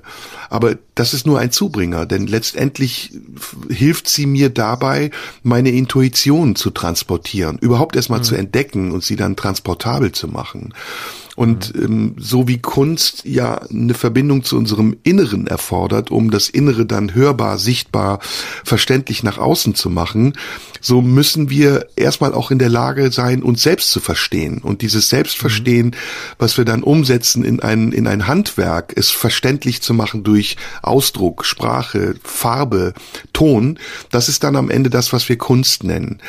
Ähm, meine meine Idee von Kunst, die, also das, was ich gerade beschrieben habe, diese Verbindung aus dem Gelernten hin zu dem Intuitiven und dann aber wieder zum Inszenierten bedeutet. Meine Idee von Kunst ist eben, dass man diese, diese drei Pfeiler versucht so behende, so akrobatisch, so, so künstlerisch fertig wie möglich zu bedienen. Und das ist am besten eigentlich, wenn ich jetzt so nachdenke, im Theater möglich. Ich, ich habe jetzt mhm. gerade so parallel, während ich gesprochen habe, darüber nachgedacht, wo klappt das eigentlich am besten? Und nach meiner derzeitigen Erfahrung ist es so, wenn du im Theater arbeitest, fängst du ja oft mit Leseproben an wenn du ein Stück hast. Ne? Und dann fängst du an, über diese Leseproben hin erstmal zu improvisieren. Du stocherst so ein bisschen rum. Was geht eigentlich mit diesem Text? Und dann fängst du an, mit diesem Text zu balancieren. Wohin kann ich mit diesem Text gehen? Und wie kann ich wohin mit diesem Text gehen? Und dann fängst du aber auch an, es in eine Form zu bringen und zu sagen, so will ich mit diesem Text immer an diesen Punkt kommen und ich möchte es beherrschen, an diesen Punkt kommen zu können. Dafür muss ich den Text kennen, dafür muss ich mich kennen mit diesem Text. Und dann kommt die Reproduktion am Ende, dass du es eben immer wieder auf eine ganz bestimmte Art und Weise reproduzieren kannst. Und während du es auch noch machst, und das ist ein Anspruch, den ich dann wiederum in der Musik am besten erfüllt sehe, kannst du auch wieder variieren. Also du kannst zum Beispiel einen Shakespeare-Text immer wieder neu sprechen. Darüber habe ich auch mit Judith gesprochen. Und im Sprechen dieses Textes, im immer wieder Neusprechen dieses Textes, ist nach innen anders empfinden und nach außen anders ausdrücken. Also der, der Text wird organisch, er lebt weiter, er begleitet dein Leben und du begleitest mit deinem Leben diesen Text. Und das finde ich ist das Wunderbare an Kunst. Und ich glaube, glaube, dafür muss das eine mit dem anderen Hand in Hand gehen, sonst wird's eine sehr amorphe Kunst, die auch, glaube ich, die mhm. Menschen nicht mehr erreicht. Denn das, wovon wir ja auch zehren am Ende, ist die Übertragung. Ist also das, das, mhm. was wir als Prozess mit uns ausmachen, auch bei den Menschen einen Prozess auslöst. Ja, ähm, und ich will noch mal was zum, zum Anfang deines Gedankens sagen. Es hat mich gerade erinnert an eine Folge vor einiger Zeit, wo wir hier mal gesprochen haben über ähm, auch über Theater und über äh, Inszenierungen, bei denen äh, beispielsweise ähm, Menschen, die an der Kasse bei Lidl arbeiten, auf der Bühne stehen, um äh, authentischeres Theater zu machen. Und ich weiß noch, dass ich mich damals so ein bisschen abwertend darüber geäußert habe, ähm, aber das äh, hatte eher was zu tun mit diesem Ansatz, Menschen, die etwas erleben, spielen sich selbst, weil ich mit diesem Moment authentischer Kunst ähm, gewisse Probleme habe, sagen wir es so. Aber du hast daraufhin was gesagt, ähm, was mich dann wirklich ins Nachdenken gebracht hat, äh, weil du nämlich das Richtige aus meinen Worten leider rausgespürt hast, nämlich, ähm, dass ich so ein bisschen in Frage stelle, dass ähm, eine Kunst, die dargeboten wird von Leuten, die nicht Profikünstler sind, nicht auch Kunst sein kann. Und da habe ich hm. lange, lange drüber nachgedacht, nachdem du das so, so gesagt hast und habe mich dabei erwischt, dass ich meine eigene Haltung da eigentlich gar nicht besonders gut fand bis dahin und auch gar nicht besonders sympathisch, sondern dass es natürlich stimmt. Kunst muss zunächst mal alles sein, ähm, was äh, im Bühnenraum in einem inszenatorischen Raum stattfindet. Ähm, es ist nicht alles Kunst, was glaubt Kunst zu sein. Wenn Leute einen Galgen bauen, um wie damals Sigmar Gabriel und Angela Merkel aufzuhängen, ähm, und irgendwie äh, menschenfeindliche Parolen in die Welt zu, zu hauen, dann ist es nicht Kunst, dann ist es auch nicht Satire. Aber zunächst mal ist natürlich jeder ein Künstler, der für sich sich selbst in diesem Rang sieht und etwas, etwas produziert, etwas darstellt, was auch immer. Und ich finde, wir sollten da nicht so ein, auf so einen verengten Kunstbegriff und so einen elitären Kunstbegriff uns zurückziehen, indem wir sagen, ja, äh, Kunst ist ja nur, ähm, wer äh, wirklich äh, eine Ausbildung genossen hat und äh, intuitiv und äh, in Formgesetzen folgt, was auch immer. Das mag alles richtig sein, das gehört auch dazu. Aber dann endet man bei einem ganz furchtbar engen, langweiligen und elitären elitären Kunstbegriff und ganz zu Ende gedacht ist man dann da, dass wahre Kunst nur die ist, die sowieso keiner wahrnimmt, weil nur darin steckt wahre Genialität. Und das finde ich auch wieder falsch. Sondern ich würde da gerne einen sehr lebendigen Kunstbegriff am Platz wissen. Ich finde es auch richtig, dass Leute Künstler sind, die, ähm, die vielleicht reine Dienstleister sind. Warum sollen die nicht auch Künstler sein? Und warum soll man mhm. das bewerten, nur weil sie Dienstleistungen machen? Ich habe zum Beispiel einen guten Bekannten, ähm, Dennis Wilms, alter SWR-Kollege, hat Plan, Plan, moderiert, glaube ich, auch noch Planet Wissen ähm, und solche Sendungen. Seit vielen Jahren erfolgreicher Moderator. Ich glaube, ich kann die Geschichte erzählen, weil er das ja auch öffentlich mittlerweile tut. Und ähm, der hat sich, ähm, als ich ihn vor einiger Zeit mal wieder traf, sagte er, du, ich mache jetzt was ganz anderes. Ähm, ich habe das jetzt so lange gemacht, ich suche eine neue Herausforderung. Ich bin gerade dabei, mir eine Schlagersängerkarriere aufzubauen. Und das tut er mittlerweile auch, ist damit auch, glaube ich, recht, recht erfolgreich. Und er erklärte mir das auch, dass eine Schlagerkarriere ganz bestimmten Regeln folgt. Und da ist sehr viel von der Plattenfirma festgelegt. Ähm, da kannst du auch deine eigenen Ideen mit einbringen, aber da wird da wird eben auch sehr viel von Autoren geschrieben und dann geht es darum, eine ganz bestimmte Maschinerie zu durchlaufen, um dich bekannt zu machen. Und das heißt, ähm, er sagte dann, ich fahre jetzt eben im Sommer nach Mallorca und ich fahre da durch verschiedene Clubs, ich fahre da durch verschiedene Zelte. Ähm, da ist einfach klar, da sind die Partys, da gehst du hin und da machst du deine 20 Minuten und wenn du Glück hast, ist vorher noch äh, irgendein Schlagerstar da, den alle kennen und dann kommst du und machst da dein Set. Und das ist ein ganz klar aufgebauter Weg, wo ich zum Beispiel sagen würde, das könnte ich gar nicht, weil es von dem, was ich möchte, zu weit weg ist und weil mein Inneres zu viel äh, mir selbst präsentiert, was ich umsetzen will. Ich, es wäre mir alles zu fremdbestimmt. Ich könnte es nicht. Aber ich habe die ganze Zeit gedacht, als er das sagte, warum sollte ich jetzt anfangen, das als ähm, wertige oder nicht so wertige Kunst zu ähm, bewerten? Nein, das ist ein bestimmter Weg, das ist eine bestimmte Kunstform und da ist jemand, der auf der Bühne steht, präsentiert, singt, was auch immer tut. Und ähm, muss ich den Anspruch haben, dass er da sein Herz ausschüttet? Muss ich den Anspruch haben, dass jede Silbe aus dem Inneren seiner Verletzung herauskommt? Nein. Ähm, er macht etwas, was Menschen mutmaßlich sehr viel Spaß bringt. Ob ich den teile oder nicht, ist völlig egal. Und er tut etwas, was Menschen vielleicht glücklich macht, was auch immer. Und vor allem, was ihn glücklich macht und was sein Weg ist, sich auszudrücken. Das, was in ihm ist, auszudrücken. Und ich finde, das steht immer für sich.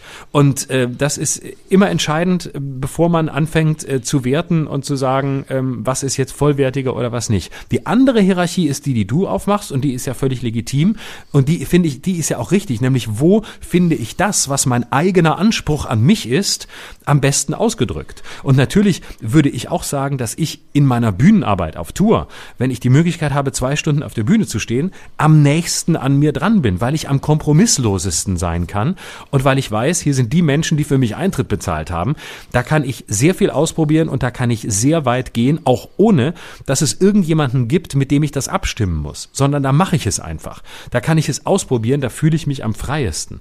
Ähm, und das ist aber eine andere, ganz andere Bewertung als die, die sonst häufig angelegt wird, nämlich ähm, was ist wahre Kunst und ist derjenige, der da steht, ein Künstler oder da hat er das Recht, einer zu sein. Und das funktioniert nirgendwo. Ja, das ist ein sehr, sehr spannendes Thema und ich finde, wir können da äh, noch weiter in die Tiefe gehen. Ähm, lass uns mal bis zur Urzeit zurückgehen und die Frage stellen, wann ist Kunst entstanden und was bedeutet Kunst für Menschen?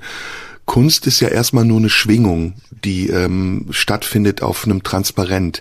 Entweder ist es eine Leinwand oder es ist eine Tonleiter oder es ist eine Bühne. Und diese Schwingung gibt das wieder, was der Mensch empfindet oder empfunden hat, was er erlebt. Er, er reflektiert in der Kunst das, was seine Realität ist. Und in den Höhlenmalereien gibt es zwei Möglichkeiten, das zu verstehen. Der Mann, der auf der Jagd war und ähm, das verarbeiten will, seine Angst vor diesem Raubtier, ähm, das Weglaufen, die Sorge davor, vielleicht doch keine Beute zu bekommen, um seine Familie zu ernähren und sich zu entlasten eben in dieser Zeichnung in der Höhle an der Wand, das kann eine Form von Kunst sein, die, wie du eben gesagt hast, sehr ich-bezogen ist, die eher eine Therapieform ist. Es kann aber auch sein, dass er damit andere warnen will und dass er sagen will, Es gibt hier, falls jemand in diese Höhle kommt, in der Nähe ein Raubtier, vor dem ihr euch schützen solltet. Und wenn ihr äh, unbedingt Fleisch braucht, dann geht woanders hin. Oder, oder passt auf euch auf. Nehmt einen Speer mit oder nehmt irgendeine Waffe mit, mit der ihr dieses Raubtier bezwingen könnt. Es kann aber auch rein artifiziell sein. Es kann auch einfach nur sein, dass in dem Moment eine Erinnerung an irgendein Erlebnis ihn dazu bringt, das zu zeichnen. Oder es kann sogar auch eine Fantasie sein, eine, eine Ahnung eines bevorstehenden Erlebnisses, das er dort aufzeichnen will. Und um den Sprung zu uns zu machen, wir beide, so wie jeder Mensch auf diesem Planeten, haben ein eigenes Leben, ein uns eigenes Leben, etwas, das nur wir erlebt haben. Und darüber haben wir hier oft gesprochen. Deine Kindheit, meine Kindheit, das, was du erlebt hast als ähm, Sohn deiner Mutter, die dich alleine erzogen hat, in dieser Wohnung, im wievielten Stock. All diese Erlebnisse, die dazu geführt haben, dass du vielleicht irgendwann mal gemerkt hast, okay, meine Arbeit, meine, meine Art, das zu verstehen, aber auch Freudsche Versprecher, der sehr gut ist, meine Arbeit, das zu verstehen, liegt darin, das in irgendeine Form zu bringen, die für mich greifbar wird und die das, was in mir ist, zu einer Form bringt, die es für mich sichtbar macht und vielleicht auch dadurch, dass es sichtbar wird, mich anders verstehen lässt, was mit mir passiert ist und vielleicht auch den Blick auf das, was mit mir passieren kann, auch anders verstehen lässt. Und dann beginnt Kunst plötzlich lebendig zu werden.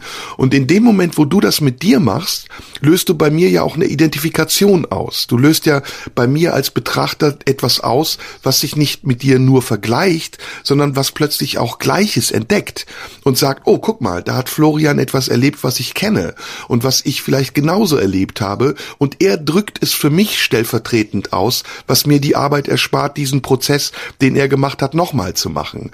Also da hat Kunst dann wieder diese verbindende Komponente. Alles in allem aber, und jetzt muss ich nochmal auf Jonathan Mese kommen, glaube ich, dass Kunst lebensnotwendig ist und dass die Kunst uns bestimmt und nicht wir die Kunst. Wir können die Kunst nur bedingt bestimmen. Wir können ihr eine Form geben und wir können ihr sogar eine bessere Form geben, um auf das zurückzukommen, was du eben gesagt hast, wenn wir eine Ausbildung dazu haben, diese Form geben zu können. In der Musik, die ich jetzt eben beschrieben habe, ist das zum Beispiel Harmonielehre zu beherrschen und zu wissen, dass in einer Kadenz ein Dominant-Septakkord eine bestimmte Bedeutung hat und damit auch Irrtümer zu vermeiden, die andere vor mir schon gemacht haben. Deswegen gibt es im Kontrapunkt bestimmte Richtlinien, ähm, Quintparallelen zu vermeiden oder Oktavparallelen zu vermeiden, weil derjenige, der irgendwann mal im Basso Continuo komponiert hat, wusste, damit lande ich in der Sackgasse.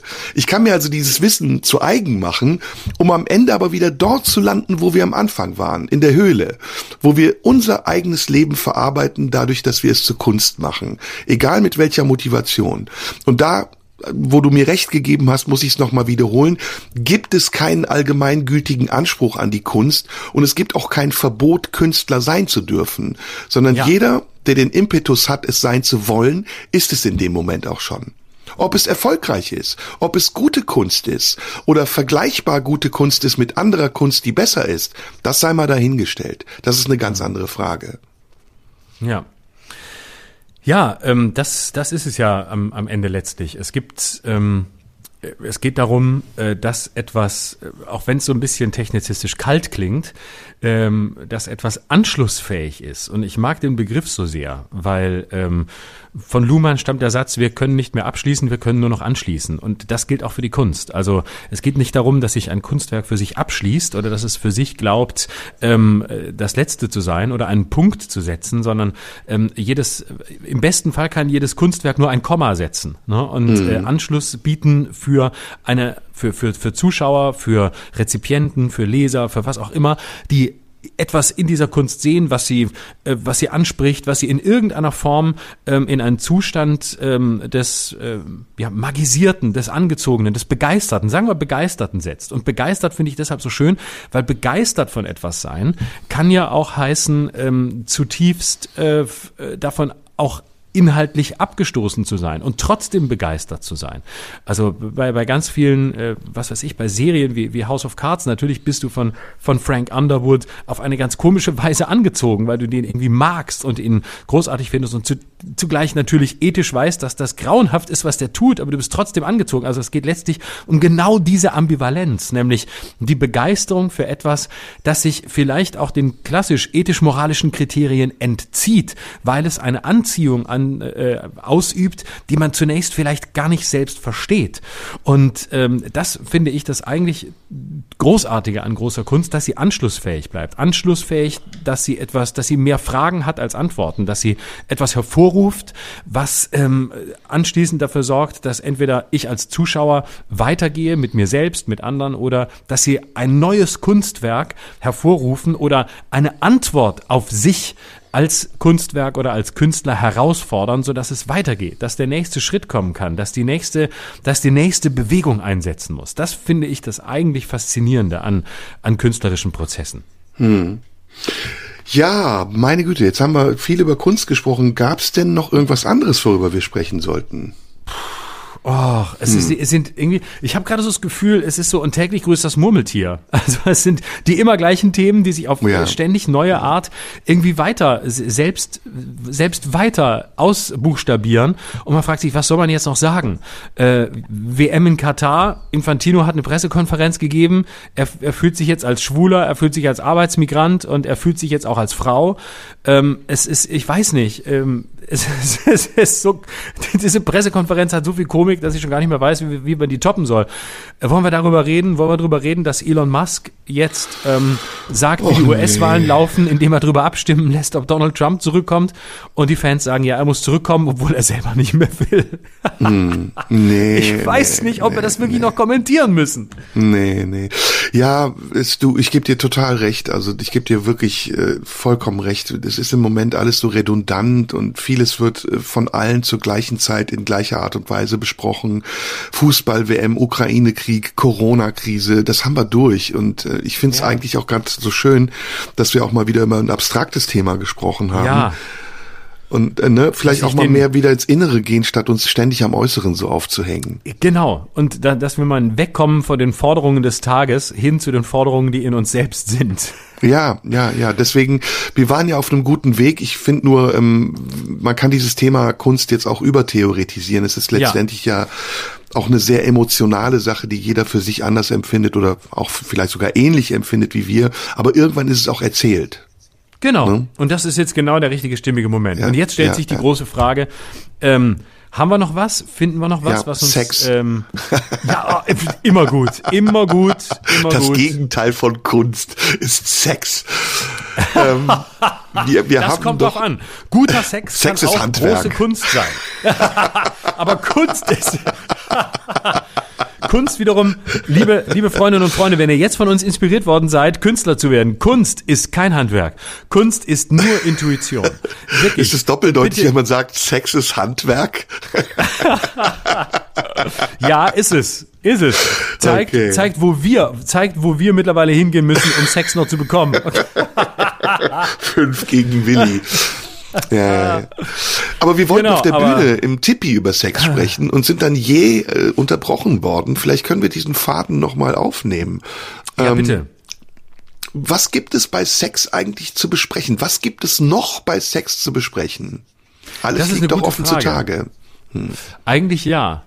Es ist eigentlich ein Thema, das ähm, bis in die letzten Winkel ausgeleuchtet worden ist. Also es ist so gut wie alles dazu gesagt worden. Es ist äh, so gut wie jedes Tabu gebrochen worden. Es ist ähm, ja, es ist eigentlich alles ja, ich weiß es ja, gar nicht. Mir fällt gerade Kafka also, ein. Ich habe gerade übrigens beiläufig Kafka zitiert. Lustig, ne? Ich habe so Textfragmente im Kopf, die dann plötzlich was was äh, in Erinnerung hervorrufen. Ähm, alles liegt offen zutage, nichts ist zu verbergen. Kommt es aber auf die Wahrheit an, legt jeder dieser sogenannten Feingesinnten seine allerfeinsten Manieren ab. Würde dahingegen jener Schreiber seine Hosen runterlassen, so hätte dies allerdings ein anderes Ansehen als bei mir. Und ich will es als ein Zeichen der Vernunft gelten lasse, lassen, dass er es nicht tut. Dann soll er mir aber auch mit seinem Zartsinn vom Halse bleiben. Ist, ähm, ist, ist Kafka, ist wunderbar, es war wunderbar. Ich liebe diesen Text. Kennst du das Bericht für eine Akademie? Ja, wunderbar, ja. Hm? Aber Kafka überhaupt einer der, einer der ganz großen, äh, ähm, einer der ganz, ganz großen Sprachmagier, Sprachkünstler, ja. muss man sagen. Ähm, ja, ja, ja. Roger Willemsen hat mal zu mir den Satz gesagt, wenn du schreiben lernen willst, musst du Kafka lesen. Ja, unbedingt. Ich, äh, das ist, äh, ich habe Kafka geliebt. Ich habe mich lange viel mit Kafka auseinandergesetzt, weil ich äh, ja den Affen Rotpeter gespielt habe, über acht Jahre lang. Und mhm. ähm, das ist unerschöpflich. Das, du kannst es immer wieder lesen, das Urteil, den Prozess. Es ist, ähm, es ist wie ein Labyrinth. Ja. Es ist wie, aber ein sehr geordnetes Labyrinth. Hm. Ne? Hm. Ja, ja, ähm, ja, der Sex und Kafka. Jetzt haben wir Sex und Kafka in einem Topf. Hm, was ja. kochen wir daraus? Im Kampf zwischen dir und der Welt sekundiere der Welt. Wer hat das gesagt? Kafka. Ah, auch, okay. Aus was ist mhm. das? Äh, das ist aus diesem, aus dem wunderbaren Text ähm, beim Bau der chinesischen Mauer. Einer der schönsten von ihm. Äh, viele Fragmente, Gedanken, ungeordnete äh, Assoziationen.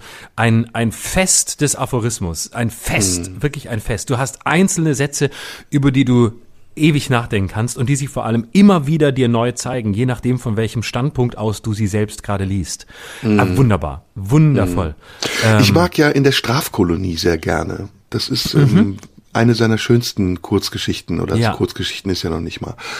Ja. Äh, kennst du, ne? Wo er ähm, irgendwo, ja. ich glaube in Nordafrika, dieser Typ in diese Strafkolonie kommt und man den Gefangenen ihr Vergehen auf die, äh, auf den Rücken ritzt mit so einer Tätowiermaschine. Mhm. mhm. Oh, Wahnsinn. Ja, ne? ist, ja, ja, es ist, es ist unglaublich, unglaublich. Ja, ja. Ähm, so, ist die nächste Frage. Hatte Kafka hat, Sex? Oder hatte Kafka Milena, Sex oder ne? hat er das Markus überlassen? Also ich, Markus, äh, äh, er hat ja Milena sehr vergöttert. Also ich hm. weiß nicht, ob er Sex hatte. Ich halte ihn auch immer, also ich hielt ihn immer für sehr verklemmt, muss ich ehrlich sagen. Mhm. War das bei ja. dir auch so? Ich war und bin auch verklemmt, ja. Nein, nein, ich meine, dass dein Gefühl zu Kafka, wenn du ja, überhaupt ja. jemals eins hattest, asexuell war. Mm, ja, wobei ja, aber man im Prozess, ja, im Prozess macht er ja auf dem Küchenboden rum mit der Frau, ne? Mhm. Das ist schon ja. eine ziemliche Sexszene auch. Ja, ich glaube, äh, aber meine, meine Gefühle ihm gegenüber waren die auch. Und wenn du die Tagebücher liest, dann ist, kommt da jetzt auch nicht so wahnsinnig viel vor. Ich glaube auch, er war vor allem, er war vor allem sehr unglücklich verliebt. Und er war sehr, ähm, er war vor allem in der Verehrung gefangen und in der, in der Unfähigkeit, seine Wünsche und äh, sein, sein Beziehungsleben, das er im Kopf hatte oder im Gefühl hatte, auch mal wirklich in die Wirklichkeit zu übertragen. Das scheint mir sein, das scheint mir sein großes Problem zu sein, dass er immer in diesem, er ist ja immer im Kopf, er ist ja immer in der er, ist ja, er ist ja im Grunde eine gespaltene Persönlichkeit. Äh, das sieht man in den Tagebüchern sehr schön, wie er eben auf der einen Seite dieser Jurist ist, der in der Behörde da arbeitet in Prag und äh, äh, da auch die, die, die Anforderungen seiner Familie, seines Vaters oder die unterstellten Anforderungen erfüllt und auf der anderen Seite dieser Künstler, der eben schreiben will und der, der ein, ein freies, ein anderes Leben führen will, aber dahin auch nie so wirklich den eigenen Durchbruch schafft, ähm, also den inneren Durchbruch, sondern immer hadert zwischen Anspruch und Wirklichkeit, zwischen Dichtung und Wahrheit, zwischen dem, was er gern würde, was er aber nicht kann. Und das spiegelt sich nach meiner Wahrnehmung eben auch sehr stark in diesen äh, Frauenbeziehungen äh, wieder, äh, die eben vor allem äh, idealisierte Frauenbeziehungen und idealisierte Frauen sind. Hm, hm. Findest du das richtig, dass Max Brot das veröffentlicht hat?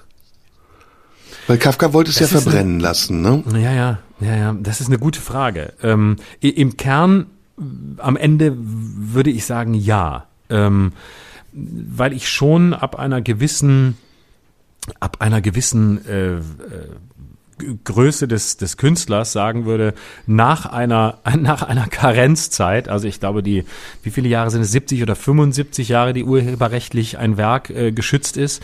Äh, ich finde, danach ist es so sehr im Interesse einer, einer Öffentlichkeit, dass es äh, auch legitim ist, das, äh, das, zu, das zu veröffentlichen, auch wenn der Autor es vielleicht nicht wollte. Und ich finde, die Würde des Autors wird in dem Moment nicht beschädigt, indem man ähm, die Zeit respektiert, die zwischen seinem Tod und der Veröffentlichung liegt. So allgemein mhm. würde ich sagen. Wie siehst du es?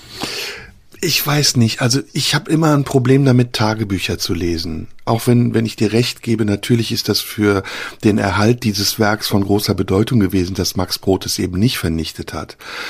Aber ich, ich weiß nicht, ich fühle mich da so, als würde ich eindringen in die innere Welt eines Menschen, der das nicht will. Also ich finde, es mhm. hat auch was von Vergewaltigung.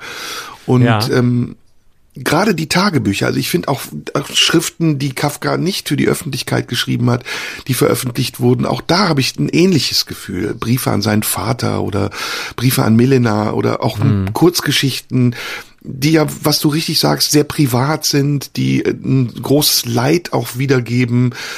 Ja, ich bin da zwiegespalten. Natürlich liebe ich diese Texte und ich bin dankbar dafür, dass es diese Texte gibt. Aber ich weiß nicht, ob ich das wollen würde. Wenn ich jetzt ein hm. Tagebuch hätte und du, ich bin irgendwann tot und sagst, ey, das ist so toll, ich will das jetzt veröffentlichen. Ich glaube, ich würde das nicht wollen. Ich würde hm. das nicht wollen.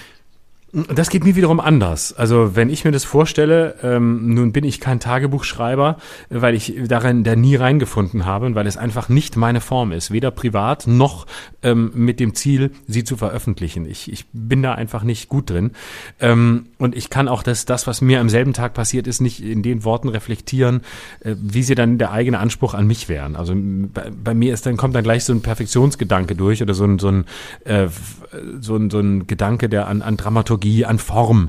Und das, das hindert mich am, am unmittelbaren Aufschreiben.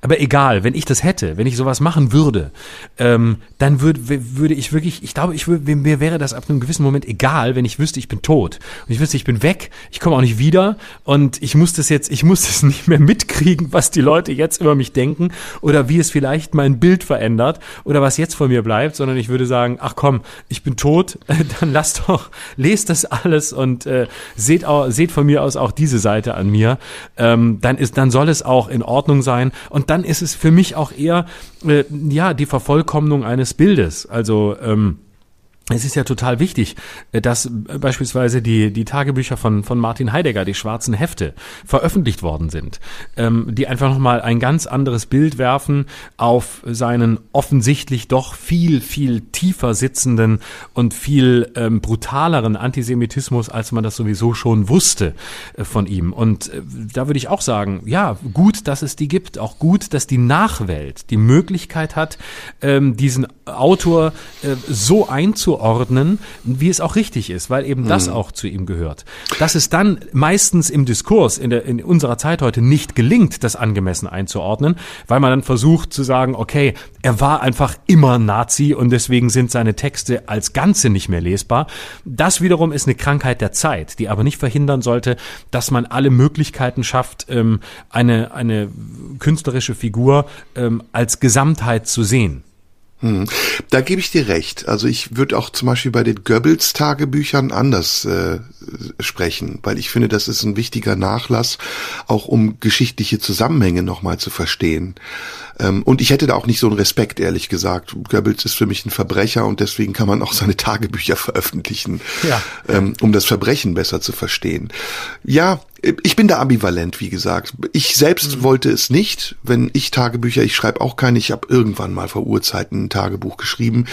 Ähm, ich wollte das nicht, aber ich kann das verstehen, was du sagst. Und es kommt, glaube ich, auch immer auf den Einzelfall an. Ich glaube, mhm. ich würde bei Kafka sehe ich es eben anders als bei Heidegger oder bei Goebbels. Ähm, ja, und es ist vor allen Dingen bei Kafka ja auch so, dass er es ja auch nicht wollte. Also er hat ja wirklich mhm. verfügt, dass das nicht veröffentlicht wird nach seinem Tod. Und das dann trotzdem mhm. zu machen, das mhm. ist eben ein Schritt, über den ich äh, nicht ganz entschieden bin. Ja, das ist, ja, ich kann die Ambivalenz sehr nachfühlen, weil äh, er schreibt das ja auch im Tagebuch. Äh, ich glaube am, relativ am Anfang. Ich habe das Tagebuch ähm, äh, als mein Zuhause gefunden und ich werde es nicht mehr verlassen. So ähnlich heißt es. Und das zeigt ja auch, was für ein intimes Dokument äh, das das für ihn ist, ähm, nämlich etwas wirklich ein Rückzugsort, wo er offensichtlich entgegen seiner gesamten sonstigen privaten und sozialen Welt das Gefühl hatte, wirklich bei sich zu sein. Mm, mm. Jetzt sind wir schon wieder weg vom Sex und sind bei Kafka gelandet. Scheiße. Mal, was ist das? Lass uns das doch mal psychoanalytisch deuten. Was ja. ist es, dass wir permanent über Sex reden wollen und da einfach ja. nicht ankommen? Hast du den Essay dass im wir Spiegel? immer wieder ja. immer wieder zu anderen Themen kommen, als wollten wir dann, als wollten wir an dieses Thema nicht ran, als läge es so in der Mitte, haha, lieber nicht, lieber nicht. Was, was hemmt uns, was hindert uns? Das ist die Frage. Hast du den Essay im Spiegel gelesen über den Penis? Nein, wann, wann, wann? Wieso habe ich den verpasst? Der war Gut, ich habe selber einen. Da muss ich so. den Essay, muss ich den Essay nicht lesen. Habe ich ja. Mm, hab ja selber nee, es war, es war ein ausführlicher Essay über den Penis. Ach, was? Ähm, Von wem? Von wem? Will sofort Von wissen. einer Mir- Frau. Ich, ich, möchte, ich möchte nicht wissen, was drin steht. Ich möchte wissen, wer es geschrieben hat. Und dann entscheide ich, ob ich es gut finde. Also es war von Heike Kleen, das ist eine Sexkolumnistin. Kann nix Und es sein, hieß, kann nix ähm, sein. Eine Ode an den Penis. Und das ist ein ausführlicher Artikel, ein Essay über den Penis im Spiegel von Okay. einer Frau geschrieben. Ich habe es mir mehrfach schön. durchgelesen. Um mal, um, um, mal- um rauszufinden, was du selbst noch nicht. Ach, jetzt, jetzt verstehe ich das. Warte mal, lass mich mal nachgucken, ob ich das auch hab. Moment mal kurz, ich lese gleich weiter. Oh, stimmt. Ich glaube, die meint mich. Ich glaube, die meint mich. So was ähnliches habe ich auch. Aber ich wusste noch nicht, gut, wozu es gut sein soll. Und dann habe ich noch was gesehen. Ich hatte wie internationale Penistage, glaube ich.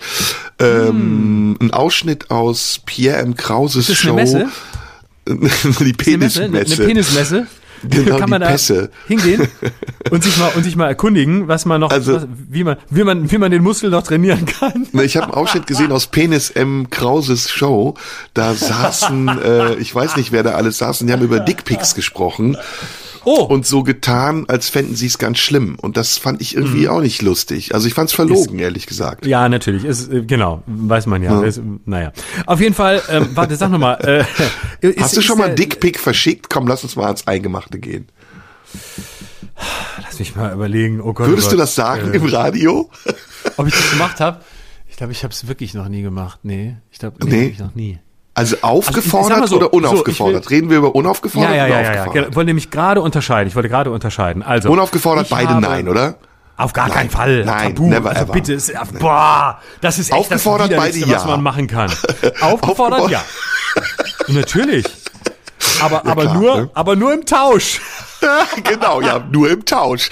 Ich habe übrigens, Genau. das muss ich mal erzählen, ähm, ein Dickpick mal mitbekommen, was eine Partnerin von mir bekommen hat. Und zwar unaufgefordert.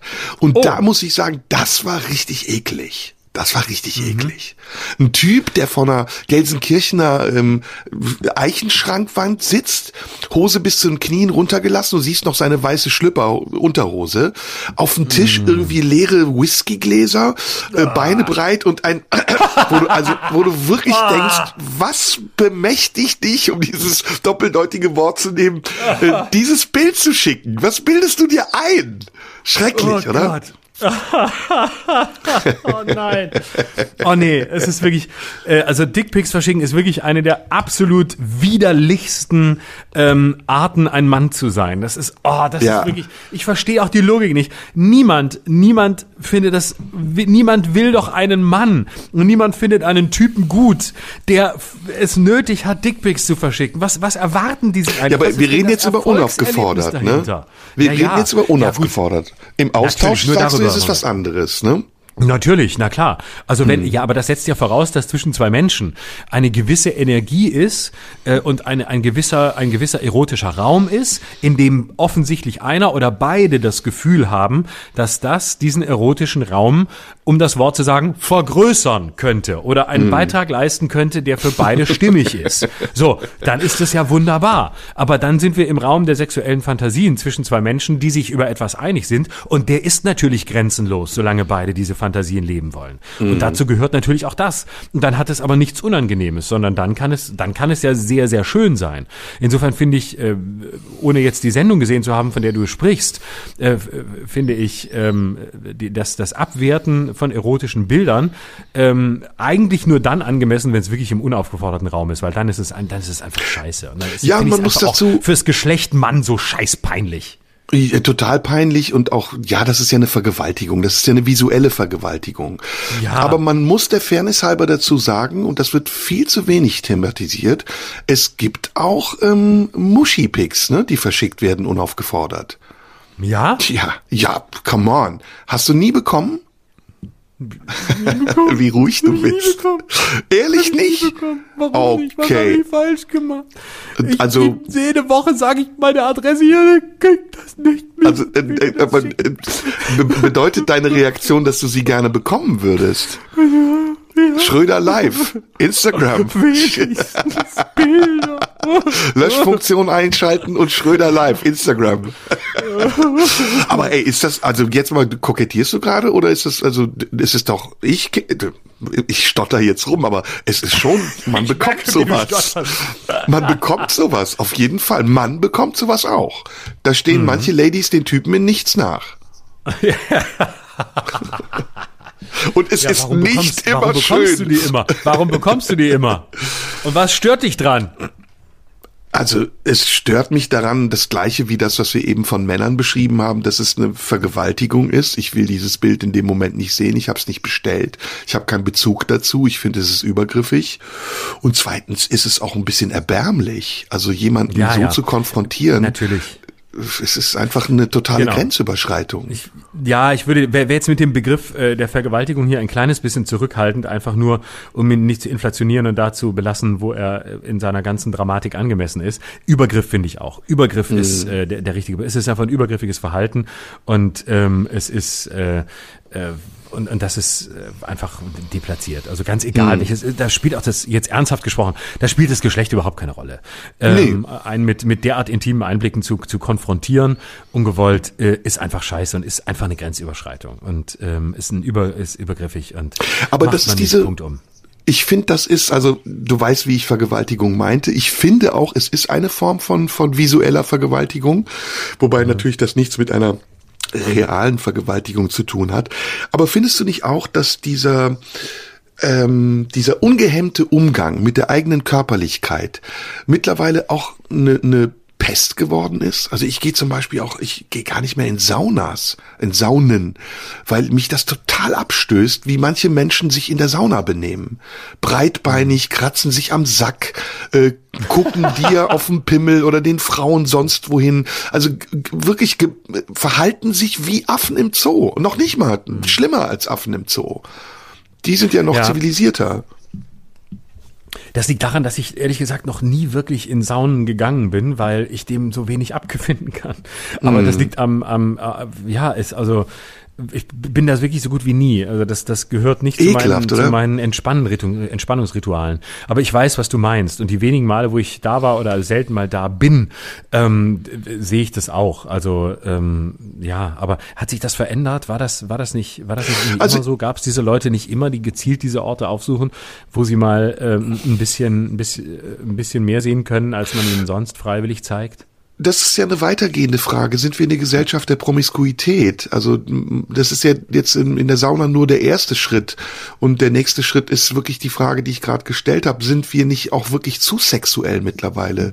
Und sind wir nicht zu eindeutig? Fehlt uns vielleicht auch ein bisschen die Zurückhaltung, das Verborgene, die Lust auf das Verborgene? Haben wir es verlernt? Sind wir, sind wir zu direkt?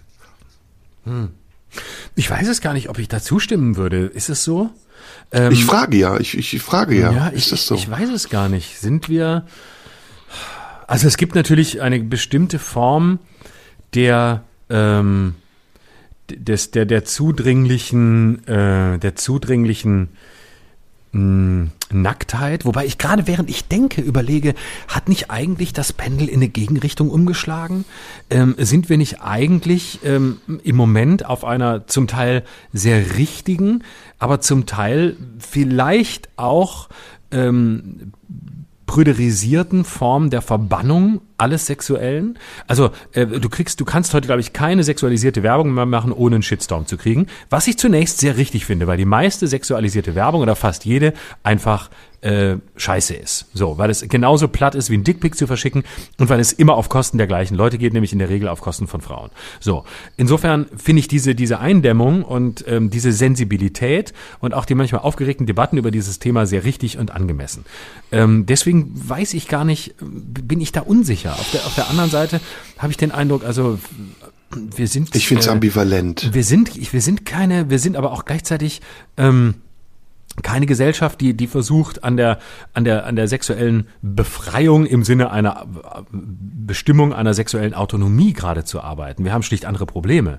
Und wir haben einfach auch die, die, die der Diskurs und über Sexualität hat sich ja auch aufgrund der, der MeToo-Ereignisse der vergangenen Jahre einfach in eine ganz andere Richtung verschoben, nämlich indem zum ersten Mal deutlich wird, ähm, was eigentlich äh, Männer sich rausnehmen und was möglich ist, ähm, wenn an, an Grenzüberschreitungen ähm, auch offensichtlich selbstverständlich möglich ist, von Männern selbstverständlich in Anspruch genommen möglich ist, ähm, was gerade für eine ganz andere Situation sorgt und für eine ganz andere Debattenlage sorgt, wo vielleicht auf der, auf der, äh, meine, wir, wir haben, wir, wir haben sozusagen im Moment im Fokus die dunkle, die, die dunkle Seite des, des der, der vor allem männlich geprägten Sexualität. Und ähm, das steht zu Recht im Fokus. Und auf der anderen Seite geht vielleicht die helle Seite, nämlich der Möglichkeitsraum ähm, äh, des Sexuellen gerade ein bisschen verloren. Aber man kann halt auch nicht alle Debatten auf einmal haben. Also ich finde, ähm, dass wir zurzeit wirklich sehr bipolar leben, was unsere Sexualität angeht. Wir haben auf der einen Seite, wie du richtig sagst, immer ähm, mehr Aufmerksamkeit auf, ähm, auf das, was nicht gut ist, nämlich sexualisierte Werbung, überhaupt sexualisierter Umgang im Alltag. Aber auf der anderen Seite haben wir eine immer weiter fortschreitende Entfesselung. Also allein das Beispiel, was du eben gegeben hast, Charlotte Roach, ähm, Schoßgebete oder Feuchtgebiete, Bücher, in denen ganz explizit beschrieben wird, was man vielleicht gar nicht wissen will der Zugang zu irgendwelchen Pornoportalen mittlerweile kostenlos jedem, der zugänglich ist und äh, klickt auf ich bin älter als 18. Äh, oder die Tatsache, dass 45 Prozent der Deutschen zu BDSM-Praktiken neigen. Ähm, das, das spiegelt ja einen gewissen Widerspruch. Und dieser Widerspruch, also auf der einen Seite nach immer Extremerem zu suchen und auf der anderen Seite äh, sehr vieles sehr schnell extrem zu finden, der ist so unbalanciert. Also ich frage mich, woran liegt das? Also brauchen wir das? Oder ist es so, wie ich eben gesagt habe, müssen wir wieder müssen wir wieder mehr ins Verborgene, müssen wir auch den, den Sex mehr schützen vor der Öffentlichkeit oder uns in unserem Sexualleben vor der Öffentlichkeit schützen? Naja, also es gibt schon, was, was die Pornografisierung angeht, natürlich eine, glaube ich, ziemlich ähm, evidente Tendenz dazu, eigene Sexualität ähm, auch öffentlich zu machen. Also der, es geht nicht mehr darum, dass ähm, man, dass, dass die Öffn dass der öffentliche Raum, also die Öffentlichkeit, in den Privatraum eindringt, sondern der Privatraum dringt in, den, in die Öffentlichkeit ein. Deine auf Wortwahl ganz widerliche Art und Weise. Ne? ja, genau. Aber ach, ja, aber genau so ist es ja. Ne? Es ist ja ein mhm. Eindringen. Ne? Also äh, mhm. früher sagte man so, äh, die Öffentlichkeit, irgendwelche Medien wollen das, wollen plötzlich ins Private vordringen und wollen das Innerste von Menschen nach außen ziehen. Aber das tun ja, das, das wird ja heute freiwillig getan. Also Pornoportale sind ja voll mit Pornos von, von irgendwelchen Amateuren. Sicher sind es zum Teil Profi-Pornos, die so tun, als seien sie von Privatleuten gemacht. Aber ganz viele sind ja auch von Privatleuten gemacht. Ich meine, wenn du nachher, wenn du nachher ähm, irgendwie äh, ficken gehst, kannst du danach das Video von deinem, von deinem Sex kannst du irgendwo hochladen und sehr viele Leute werden sich drüber freuen. Also das heißt, äh, das Private dringt ins Öffentliche ein, ähm, wird zudringlich und zeigt das Innerste allen, als wäre alles ein, als wäre auch das, als wäre alles ein öffentlicher Raum. Und ähm, wobei hier natürlich die Zudringlichkeit darin besteht, dass man sich das freiwillig angucken kann, oder auch nicht angucken muss, wenn man nicht möchte, zum Beispiel indem man sagt, oh nee, heute bin ich mal unter 18, dann muss man sich dem ja nicht aussetzen. Aber diese Barriere ist wirklich schwer zu überwinden, muss ich sagen. Dann kann man aber sagen, oh nee, möchte ich nicht sehen, äh, will ich nicht, ähm, könnte mich ähm, triggern, bleibe ich lieber draußen. Und ja. ähm, ja, insofern ist, äh, ist es natürlich, ist, aber es ist ja so ein, äh, letztlich sind die Debatten kommen ja, gehen ja nicht an das Thema ran, weil Pornografie ist eines und das sind ja Schrumpf, äh, Schrumpfversionen der eigentlichen Debatten über, über Sexualität, über sexuelles Leben, über die Ausgestaltung von dem, was Sex und sexuelle Begegnung sein kann. Das ist ja wirklich eher, äh, ja, jeder kann zeigen, was er will und jeder und jeder zeigt es auch und äh, hat die Möglichkeit dazu. Ähm, schön, freuen wir uns drüber. Aber das geht, das ist ja nur ein ganz kleiner Teil dessen, worum es eigentlich bei dem, bei der, ich sage jetzt mal ein bisschen ähm, äh, äh, zugespitzt, ähm, auch wenn es ein bisschen esoterisch klingt, bei der spirituellen Frage nach der Sexualität, ähm, die findet ja in diesen Räumen äh, des Pornos gar nicht statt. Mhm. Haben wir uns entfremdet? Also von unseren Körpern entfremdet oder ist das zu, äh, zu pessimistisch gedacht? Also sind wir zu beliebig geworden? Ist Sex zu beliebig? Ist, ist es zu, zu sichtbar? Fehlen uns die Geheimnisse? Ja, ich glaube, dass das, was von Körpern in der Öffentlichkeit gezeigt wird, ein vollkommen schräges äh, Bild ist. Also Psychologen würden wahrscheinlich sagen, wenn du dir anguckst, was von Körperlichkeit gezeigt wird, dann ist das eigentlich fast pathologisch. Denn der, der, der Körper im öffentlichen Raum, also der Körper, und ich spreche jetzt mal vor allem über den Körper in sozialen Medien, ähm, ist, äh, ist ja eigentlich ein, ein pervertierter Körper. Es ist ein Körper, der immer perfekt ist. Es ist ein Körper, der äh, mit seiner Körperlichkeit Geld verdient, indem er beispielsweise Produkte bewirbt, die er aber nur bewirbt, weil er der Körper ist, der er ist. Ähm, also das heißt, Körperlichkeit in der Öffentlichkeit ist ja ist ja eine eine krankmachende Körperlichkeit, die ähm, ein, ein vollkommen kontrolliertes, ideales ähm, Bild vermittelt, äh, dass es, dass es nicht geben kann, dass mhm. nicht, das überhaupt nicht realistisch ist, dass weder mit dem, mit der Form des Körpers, ähm, mit etwas gemein hat mit den Körpern ähm, der Mehrheit der Leute, noch mit der Möglichkeit, ihn so auszugestalten, wie er dort ausgestaltet ist. Das heißt, es ist eine mhm. Körperlichkeit, an der eigentlich ähm, die Welt draußen nur scheitern kann, nur in einem Komplex ähm, ihr gegenüber verharren kann, indem man sagt, ja, toll, aber ich muss, ich habe leider ein anderes Leben. Ich bin nicht 24-7 damit beschäftigt, meinen Körper ähm, Instagrammable zu machen. Ja, also ich das glaube, dass da fast ein krankhafter, Körper, ein krankhafter Körper gezeigt ist, der auch mit, mit, mit Sinnlichkeit oder ähm, ja. mit Erotik überhaupt nichts zu tun nee, hat. Es ist null. aalglatt. Es ist aalglatt und, und äh, äh, abwa abwaschbar, sodass du kurz davor bist zu denken, ist es ein Avatar oder noch ein Mensch? Ich habe das Gefühl, wo du gerade das sagst, dass wir äh, mehr und mehr überfordert sind von von der Körperlichkeit der Allgegenwärtigen. Und wenn ich mich so daran erinnere, äh, wie das in meiner Kindheit und Jugend war, so als ich pubertär wurde, da waren die Initialreize, die ich brauchte, um erregt zu werden, ganz anders und viel, viel kleiner als heute. Und das meinte ich mit, sind wir unempfindlich geworden. Ich glaube, je mehr Reize wir bekommen, desto, ähm, desto weniger erregt es uns auch. Und wenn man dann sieht, wie du sagst, in seiner, in seiner schlimmsten Form auf Instagram, wie mittlerweile Posen oder ähm, Körper, die man früher sonst nur in Hochglanzmagazinen sehen konnte, beliebig verfügbar sind. Und wie auch damit gespielt wird, dass es so halb äh, geil ist oder vielleicht gar nicht geil gemeint ist, aber geil wirkt, dann dann fragt man sich eben, haben wir uns da nicht verirrt? Also haben uns nicht auch diese mhm. Massenmedien, das Internet allem voran, das allgegenwärtige Smartphone dazu verführt, beliebig zu werden und uns nicht mhm. und nicht mehr Haus zu halten mit unserer Intimität, sondern sie permanent auch zur Schau zu stellen? Mhm. Ja, ähm, ich glaube, dass ähm, diese ganze diese ganze diese ganze Körperlichkeit und die Form der der zur Schaustellung ähm, im tiefsten Innern eigentlich, äh, eigentlich prüde ist. Ähm, und äh, es, was du da siehst, ist ja das zeigt sich ja schon im Medium. Also Instagram ist ein Medium genau wie Facebook, wo jede weibliche Brust sofort zensiert wird. Auf der anderen Seite lebt dieses Medium von körperlichen Bildern und von körperlicher Anziehung, aber von einer fehlgeleiteten Andeutung. Da ist ja nicht die, die spielerische Andeutung, die, die, die etwas andeutet, was erst später sichtbar wird, sondern es ist, es ist eine prüden Bigotterie gefangene äh, Makellosigkeit, die da gezeigt wird. Aber nicht Körperlichkeit, sondern es geht immer, immer um Makellosigkeit. Und ähm, mir fällt zu unserem Verhältnis zur Sexualität ein schönes Beispiel ein, ähm, das äh, Slavoj Žižek, der Philosoph, äh, ich glaube, vor gar nicht so langer Zeit erzählt hat, als er sagte, ähm, es gibt einen, einen Film, von einer offensichtlich von einer britischen Guardian-Journalistin. Und die beschreibt in diesem Film das Making-of eines Pornos. Und ähm, der Pornodarsteller ähm, ist also gerade dabei äh, beim Sex und ähm, ist also dabei, die, die, die, die Frau im Rahmen des Möglichen in einer äh, Pornosituation ähm, zu, ähm, zu, zu, zu befriedigen, sie zu vögeln.